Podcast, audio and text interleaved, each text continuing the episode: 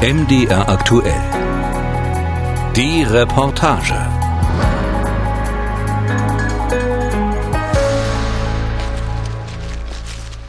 Die Sonne blinzelt an diesem Frühlingstag verführerisch durch die Baumkronen. Sie hat zwar noch nicht viel Kraft, taucht die Gedenkstätte aber in ein besonderes Licht.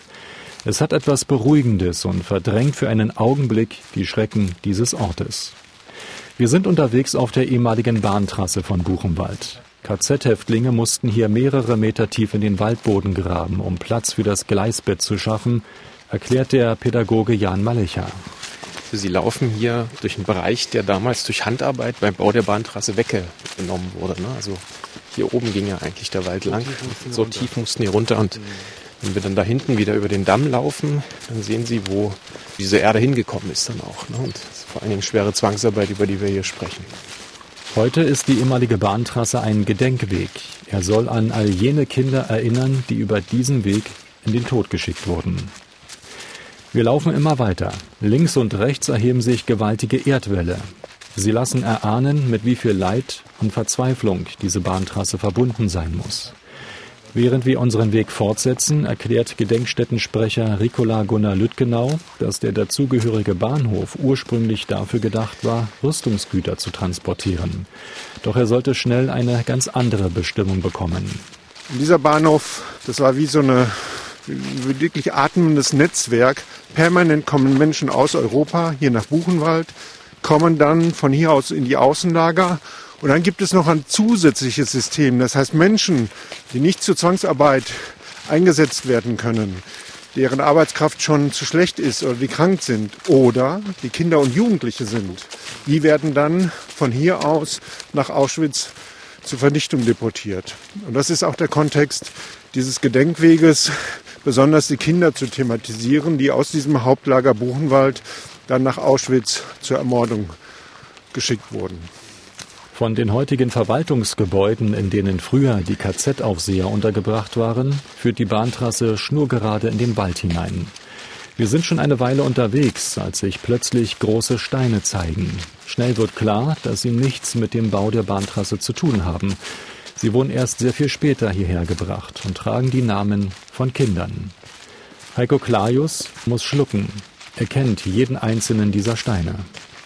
Das sind alles äh, Gedenksteine für Jungs, die am 3. Oktober 1944 von Buchenwald nach Auschwitz deportiert wurden. Man stellt halt häufig fest, dass die Jungs Brüder waren. Also es sind halt viele zum Teil in, dass die ganze Familie deportiert wurde. Und wir haben dann versucht, die Geschwister halt ähm, zusammenzulegen. Er hatte 2007 die Idee, jedem deportierten Kind von Buchenwald einen Stein zu widmen. Es entstand das Projekt Gedenkweg Buchenwaldbahn. Die Namen werden mit Hammer und Meißel in das harte Gestein getrieben. Anschließend erhalten die entstandenen Schriftzüge eine wetterbeständige Farbe. Sie leuchten dann in Blau, in Rot oder Gelb, erläutert Gedenkstättensprecher Lüttgenau. Die eigentliche Arbeit an diesen Steinen ist das Meißeln. Und so ein Name wie Josef Gutmann, vor dem wir hier stehen, das ist nicht an einem Tag gemacht, das ist auch nicht an zwei Tagen gemacht, das ist auch nicht an drei Tagen gemacht. Einen derartigen Buchstaben macht man nicht in einer Stunde, sondern man braucht eine längere Zeit dafür. Und das ist tatsächlich eine Form der Konzentration, das ist eine Form der Meditation, dass man hier gemeinsam als Gruppe steht und jeder sich um seinen eigenen Stein kümmert. Es sind zumeist Jugendliche aus ganz Europa, die nach Buchenwald kommen und zum Beispiel während eines Sommercamps die Gedenksteine bearbeiten. Der Pädagoge Jan Malecha betreut die Jugendlichen und kann dann immer wieder beobachten, wie Geschichte wirkt einer Teilnehmerin aus der Ukraine, aus Kharkiv, die ist ähm, so am Ende dieses Schaffensprozesses dann ins, ins Archiv gegangen und, und, schaute da nach dem Namen des Kindes und sie fand dann eben diese Akte, die Heftigspersonalkarte mit Foto ähm, und das war für sie ähm, der bewegendste Moment eigentlich äh, dieser zwei Wochen tatsächlich. Äh, da kommt eben vieles zur Sprache und das ist ein Zugang, den man eben hier hat in Buchenwald, nämlich ähm, über diesen, diese Biografien äh, zu gehen. Spuren der Vergangenheit sind auf dem weitläufigen Gelände überall zu finden. Im Laufe der Jahrzehnte haben sich viele von ihnen aber versteckt, sind von Pflanzen überwuchert oder von Sand bedeckt. Die Camp-Teilnehmer suchen systematisch nach diesen Spuren. Das kann eine Mütze sein, ein Schuh oder auch dieser kleine Grabstein, den ein Häftling bei sich trug. Das ist ein sehr kleines Objekt, 9,7 mal 6 mal 3,2 Zentimeter aus Carrara-Marmor gefertigt. Den stellvertretenden Direktor der Stiftung Buchenwald und Mittelbau Dora, Philipp Neumann-Thein, berührt die Geschichte dieses kleinen Grabsteins besonders. Wir sitzen in einem Besprechungsraum. Im Hintergrund zeigt eine Leinwand, was sich in der Datenbank zu diesem Grabstein finden lässt. Der Grabstein wurde vermutlich von Bernhard Smirtnik im Gedenken an seine beiden verstorbenen Brüder hergestellt. Bernhard Smirtnik wurde am 22. Oktober 1943 als jugoslawischer politischer Häftling unter der Haftnummer 32.809 ins KZ Buchenwald eingeliefert.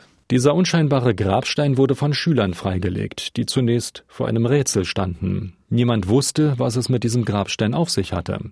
Aber alle wollten mehr darüber wissen, erinnert sich der Historiker Michael Löffelsender. Da muss man natürlich schauen, ähm, welche Häftlinge kamen vielleicht aus diesem Ort und welcher Häftling hatte vielleicht Brüder mit solchen Namen. Und so nähert man sich dann Stück für Stück den Personen an, die hinter diesem Grabstein stecken und möchte mehr wissen und begebe mich selber in die Spur, schaue ins Archiv, schaue ins, ins Internet und finde etwas und lerne etwas dadurch. Und das ist eigentlich so soll es eigentlich im Idealfall sein. So kann es im Idealfall sein. Die Nazis hatten mehr als eine Viertelmillion Menschen nach Buchenwald verschleppt. 56.000 Menschen wurden ermordet oder starben an Folter, Hunger, Kälte und Zwangsarbeit. Am 11. April 1945 wurde das Lager von den Alliierten befreit. Im Archiv gibt es Tonaufnahmen aus dieser Zeit. In der Umgebung von Weimar steht heute eine moderne Folterkammer, das berüchtigte Konzentrationslager Buchenwald.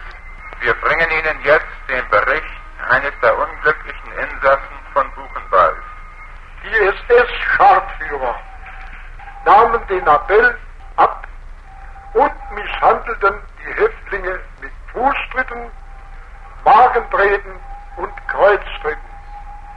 Hinlegen, im größten Kot kriechen, bis die Kleider durchnässt waren. Wo der Blick sich hinwendete, lagen die Opfer der SS-Banditen. Sie hörten den Bericht eines von den Amerikanern befreiten Konzentrations Lagerinsassen von Buchenwald. An die Befreiung des Lagers vor nunmehr 76 Jahren ist vor wenigen Tagen auf einem Festakt erinnert worden. Bundespräsident Frank-Walter Steinmeier würdigte am Schluss seiner Rede ausdrücklich all jene, die die Erinnerung wachhalten. Ich danke den Gedenkstättenleitern und Kuratoren in Buchenwald und Mittelbau-Dora, die immer wieder zeitgemäße Wege des Gedenkens und Erinnerns finden. Ich danke den vielen jungen Menschen, den Schülerinnen und Schülern, Auszubildenden, Studentinnen und Studenten, die sich ehrenamtlich in ihrer Freizeit für die Erinnerungsarbeit engagieren. Sie alle tun das Richtige. Nicht, weil heutige Generationen Verantwortung dafür tragen, was damals geschehen ist, sondern weil wir alle, die wir uns als Menschen begreifen, Verantwortung dafür tragen, dass es nie wieder geschieht. Die Steine auf dem Gedenkweg Buchenwaldbahn stehen als Sinnbild für die Hölle von Buchenwald. Für jeden Namen auf einem Stein findet sich auch ein Eintrag auf den Online-Seiten der Gedenkstätte. Daneben die sehr persönlichen Gedanken von Jugendlichen, die an den Gedenksteinen gearbeitet haben. Gedenkstättenmitarbeiter Ricola Gunnar Lüttgenau sieht darin eine sehr intensive Form, sich mit der Vergangenheit auseinanderzusetzen.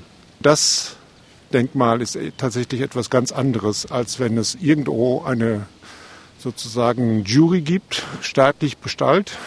Und dann wird staatlich beschlossen, da kommt jetzt ein Denkmal hin und dann kriegen Architekten den Auftrag und ein Bauunternehmen stellt das dahin und das war's dann. Nein, so ist das hier nicht, sondern über ganze Jahre sitzen Menschen aus ganz Europa und darüber hinaus dabei, dieses Denkmal wachsen zu lassen und immer wieder auch mit ihren Veränderungen, mit ihren verschiedenen Perspektiven das hier entsprechend einfließen zu lassen. Solche Erfahrungen an einem authentischen Ort spielen im Erinnerungsprozess eine wesentliche Rolle, betont der Historiker Christian Kuchler. Er forscht an der Rheinisch-Westfälischen Technischen Hochschule in Aachen an Unterrichtskonzepten, die Schülern einen Zugang zur Nazizeit ermöglichen sollen.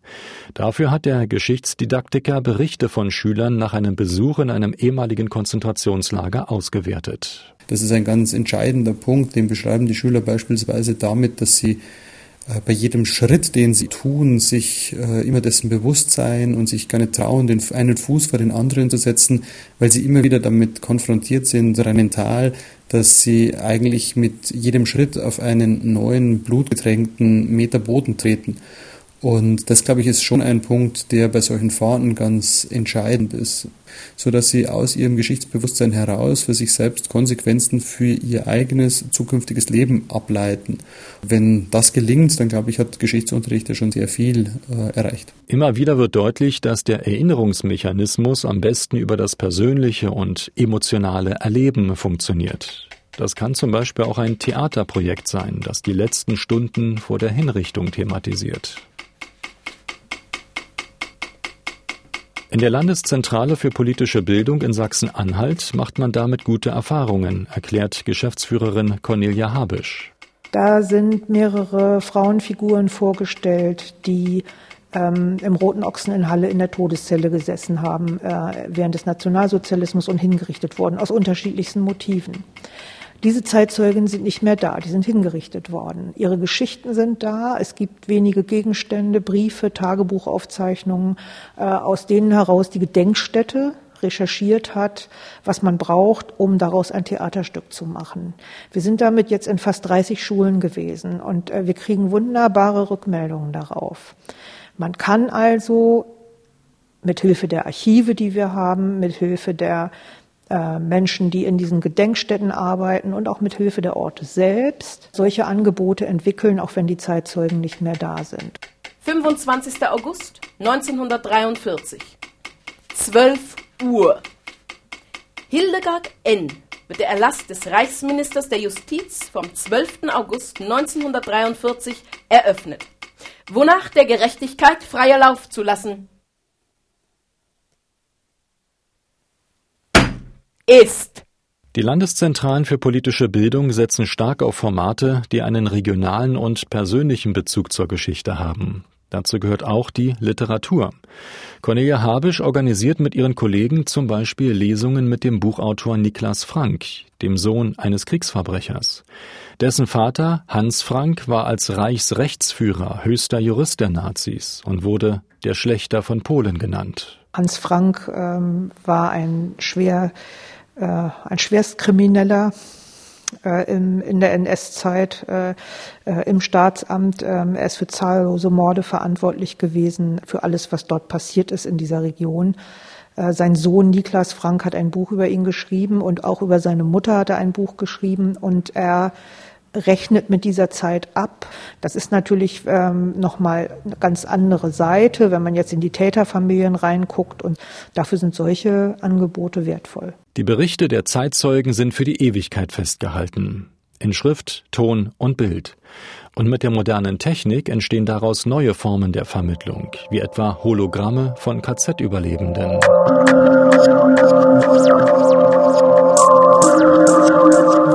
Hologramme sind dreidimensionale Speicherbilder des Originals und wirken auf den Betrachter täuschend echt. Entsprechende Apps werden zunehmend auch in der ARD entwickelt und bereichern den Geschichtsunterricht.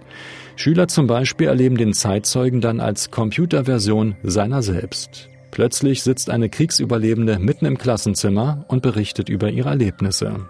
Spezielle Projektoren machen es möglich. Es war die Hölle. Es war ja nun nachmittags, aber es war stockdunkle Nacht und die Hitze, wenn man geatmet hat und, und der heiß, die heiße Luft im Hals und, und äh, das war grauenhaft. Der ganze Funkenflug, wenn heute Schneeflocken fallen, das waren damals Funken. Es ist, als würde die Zeitzeugin am Geschichtsunterricht teilnehmen. Die Hologramme können mit dem Betrachter sogar interagieren und Fragen beantworten. Die passenden Antworten werden zuvor aufgenommen und programmiert. Mithilfe bestimmter Schlüsselwörter und Algorithmen können sie dann passgenau abgerufen werden. Es wirkt, als würde ein echtes Gespräch stattfinden. Die Historikerin Ute Frevert sieht das allerdings mit gemischten Gefühlen. Also das ist schon spooky, das ist schon relativ gespenstisch und ähm, man kann da ganz viel zaubern. Also so ein bisschen äh, Zauberei steckt dahinter. Die Meinungen gehen sehr stark auseinander, ob äh, das wirklich ein Stück Authentizität, ein Stück Lebendigkeit nochmal hineinbringt oder ob es nicht auch reicht, wenn man einfach eine Person, die dort vor, sagen wir mal, 30 Jahren interviewt worden ist, als zum Beispiel Holocaust-Überlebende und darüber äh, berichtet, wie sie es äh, damals erfahren hat, ob man die nicht auch auf dem Bildschirm ohne alle möglichen 3D-Zaubereien ähm, auch für authentisch und für glaubhaft erachten kann. Andere Formen haben längst ihren Platz in der Erinnerungskultur gefunden. Sogenannte Stolpersteine auf den Bürgersteigen zum Beispiel, die auf das jüdische Leben in den Häusern hinweisen. Auch das Tagebuch der Anne Frank erreicht nach wie vor ein Millionenpublikum. Und auch Filme wie Schindlers Liste von 1994 hinterlassen tiefe Eindrücke. Steven Spielbergs Film ähm, Schindlers Liste ist sicherlich ein Meilenstein gewesen, der allerdings auch damals äh, sehr ja, von mancher Seite sehr kritisiert worden ist, weil es hieß, man dürfe so etwas einfach nicht in Form eines Spielfilms äh, darstellen. Und als Gegenbeispiel wurde ja immer Claude Lanzmanns Shoah äh, ins Feld geführt, ein äh, ganz ruhiger Dokumentarfilm, der sehr lang ist und die meisten Menschen doch äh, schlichtweg auch überfordert während äh, Schindlers Liste mit Spielfilmcharakter durchaus auch ein Stück Realität ähm, und zum Anfassen sozusagen auch noch äh, mit einbezieht. Und von daher ist das sicherlich der erfolgreichere äh, Weg, eine Zeit nachfühlbar auch zu machen. Gleichwohl wird sich die Erinnerungsarbeit dank der technischen Möglichkeiten immer weiterentwickeln. Das merkt der Vizechef der Gedenkstätte Buchenwald, Philipp Neumann-Thein, gerade jetzt in der Corona-Zeit. Eine einfache Videokonferenz hat ihm bislang nicht gekannte Einblicke verschafft. Wir haben mit 20 äh, ehemaligen Häftlingen aus der ganzen Welt über ähm, Zoom Gespräche geführt. Das ist ähm, eine ganz eigene Ästhetik, die da entsteht. Wir haben diese Menschen in ihren Wohnzimmern getroffen, teilweise äh, in ihren Schlafzimmern, teilweise sind Angehörige dabei, die ihnen helfen, diese technischen Hürden zu überwinden. Und ähm, wir haben sie vor allem auch danach gefragt, wie war euer Leben danach? Wie ist eure äh, Erfahrung von Buchenwald? Wie hat sie euer Leben geprägt? Und wie stellt ihr euch Gedenkstättenarbeit in der Gegenwart und in der Zukunft vor? Und das ist auch ein Angebot für junge Menschen, sich eben sehr konkret mit äh, diesen Überlebenden noch einmal auseinanderzusetzen. Dass diese Angebote ankommen, merkt auch der Buchenwald-Historiker Michael Löffelsender. Er beobachtet, dass gerade die Enkel jetzt verstärkt Kontakt zu den Gedenkstätten aufnehmen und spricht von einem Generationenwechsel. Die dritte Generation, das ist zumindest meine ähm, Empfindung, sucht Orte, wo sie die Akten abgeben können. Ich hatte letztens eine Mail bekommen von einer, von einer Enkelin eines Buchenwald-Häftlings, die meinte, die Sachen werden bei uns ja nicht besser die Dokumente. Und wir würden sie gerne an einen Ort geben, wo wir wissen, da sind sie gut aufbehoben, weil das sind wirklich auch Quellen, die man nicht in den Archiven findet, sondern wirklich, da ist man auf die auf die Familien angewiesen, solche subjektiven Eindrücke zu bekommen. Auch diese Geschichten werden jetzt hier im Buchenwald erzählt. Also die Bandbreite an Nachlässen, an Vorlässen nimmt einfach zu. Für die Forschung bedeutet das eine ganz neue Ebene. Plötzlich hört sie von Geschichten, die ganze Familien bis heute prägen und über das Erlebte der Zeitzeugen hinausgehen. Sogar die Polizeiausbildung findet hier Ansatzpunkte. Heike Langgut leitet die Bildungseinrichtungen der Thüringer Polizei. Sie organisiert seit einiger Zeit Seminare in Buchenwald, um den angehenden Polizisten die historischen Zusammenhänge näher zu bringen und sie auf Konfliktsituationen vorzubereiten. Was heißt es denn, eine Staatsgewalt auszuüben? Wir haben ja einen riesen Eingriffsbereich. Und es ist leicht gesagt, wir leben in einer Demokratie, wir handeln nach der freiheitlich-demokratischen Grundordnung. Was heißt das aber dann im Fall des Umsetzens, dass man Positionen bezieht, dass man das miteinander verbindet und dass man für sich eine Erkenntnis gewinnt. Ich habe hier was erlebt. Ich war vielleicht auch vorher schon mal im Buchenwald, aber so habe ich das nie gesehen und ich habe es für mich nie in eine Beziehung setzen können, sondern das war immer so ein Stück Geschichte. Aber was habe ich mit Geschichte zu tun? Das wollen wir eben erzeugen. Es seien sehr konkrete Fragestellungen, die in den Seminaren formuliert würden. Warum sind so viele Leute nicht mehr der Demokratie gefolgt, sondern haben sich leiten lassen von einem einzelnen Menschen? Und kann das heute wieder passieren? Welche Parteien sitzen im Landtag von Thüringen? Der Direktor der Gedenkstätten Buchenwald und Mittelbau-Dora, Jens Christian Wagner, beobachtet jedenfalls, dass der historische Ort in den Polizisten einen intensiven Denkprozess anschiebt.